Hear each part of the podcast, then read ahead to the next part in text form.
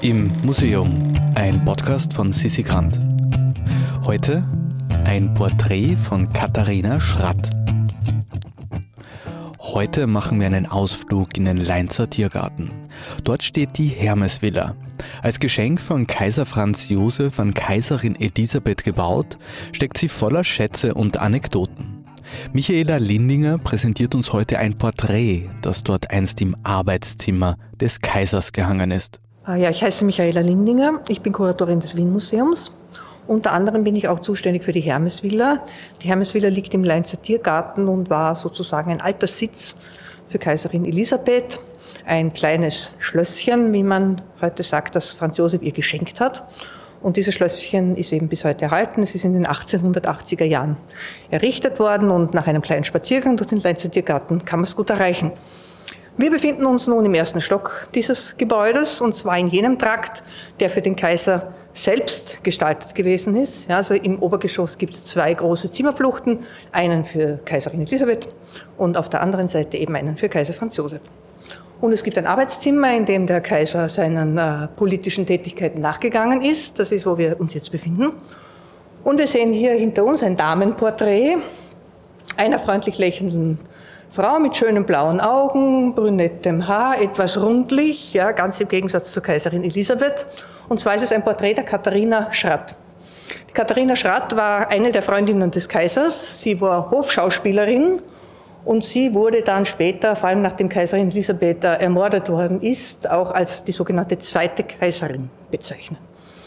Ja, wie sie sich kennengelernt haben, das war im Jahr 1886, äh, zufälligerweise genau in dem Jahr, in dem auch die Hermesvilla fertig geworden ist. Und da hat die Kaiserin Elisabeth beobachtet, dass der Kaiser sehr gerne in Theatervorstellungen geht, in dem Frau Schratt mitspielt. Und sie hat auch festgestellt, dass der Kaiser plötzlich nicht mehr einschläft, wenn die Frau Schratt auf der Bühne ist.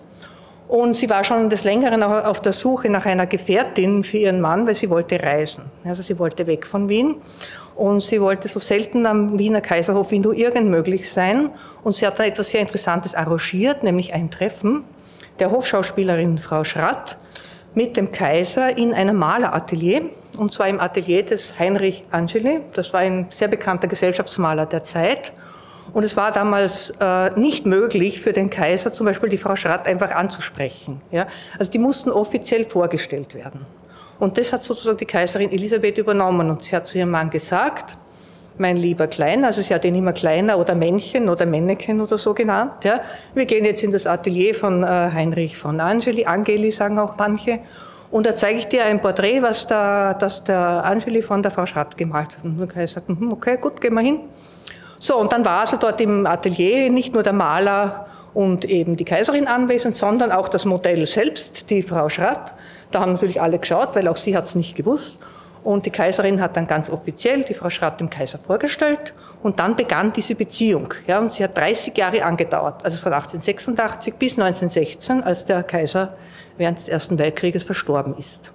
Und begonnen hat äh, diese Beziehung dann mit einem Ring.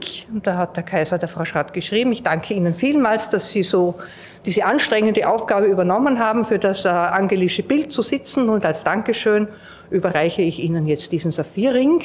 Und sind dann viele weitere Schmuckstücke noch dazugekommen, was dazu geführt hat, dass die Katharina Schratt dann eine der reichsten Frauen der gesamten Monarchie gewesen ist und eine unglaublich riesige Sammlung an sehr wertvollen Juwelen besessen hat. Aber es begann eben mit dem Gemälde, das hier immer hing, ursprünglich an der Wand. Jetzt äh, steht es äh, auf der Staffelei, aber es befand sich immer hier in ihrem Zimmer, im Zimmer des Kaisers, wo die Frau Schratt natürlich dann später auch oft zu Gast war.